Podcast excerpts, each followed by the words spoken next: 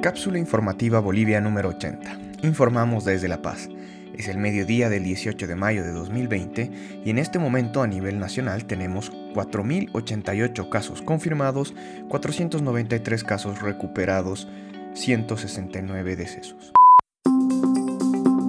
Estas son las noticias verificadas más importantes de la jornada. 1.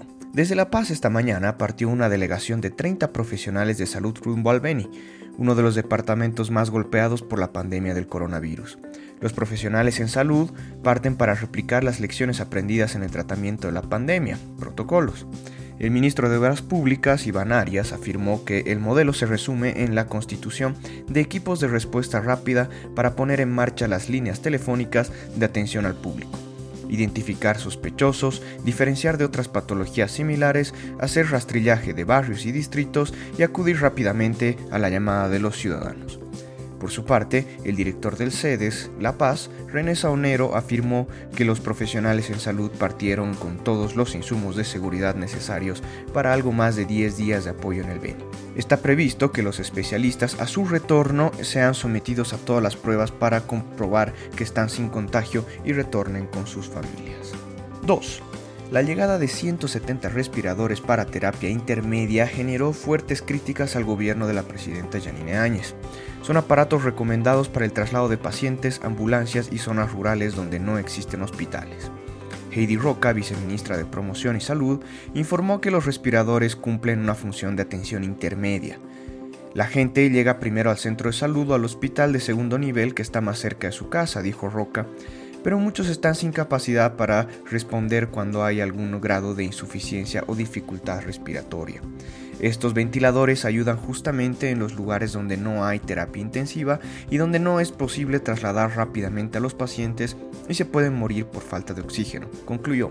Sin embargo, surgen varias interrogantes acerca del procedimiento administrativo que se realizó para estas adquisiciones, así como el costo real, incluido el transporte, en nota exhaustiva de los tiempos se afirma que los respiradores se cotizaron en Bolivia con el representante de los equipos GPA Innova en 12.500 dólares, pero se compraron en España en casi 28.000 dólares con un crédito del BID, según la cotización número 05-2020 del proponente Grupo COSI.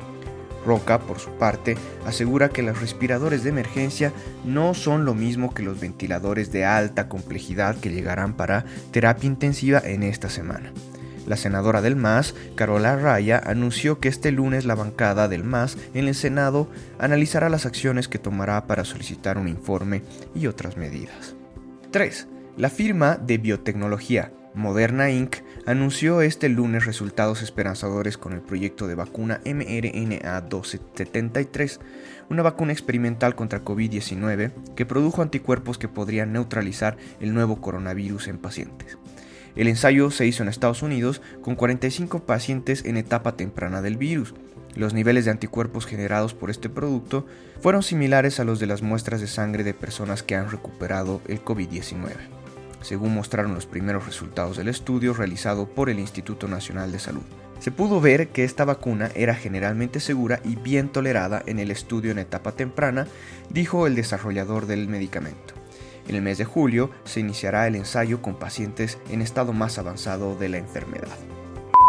Por favor, cuídense y cuiden de los demás, tomando las medidas de precaución necesarias definidas por nuestras autoridades. Si tienes alguna duda o presentas fiebre, tos seca y dificultad para respirar, llama para pedir ayuda a las líneas gratuitas 810 1104 y 810 1106. No olviden revisar la página web boliviasegura.gov.bo para obtener información oficial al respecto del estado de la pandemia en Bolivia, como también nuestra página web cápsulainfobo.com para acceder al resto de los episodios de este podcast. Luchemos contra la desinformación y apoyándonos entre todos saldremos de esta situación.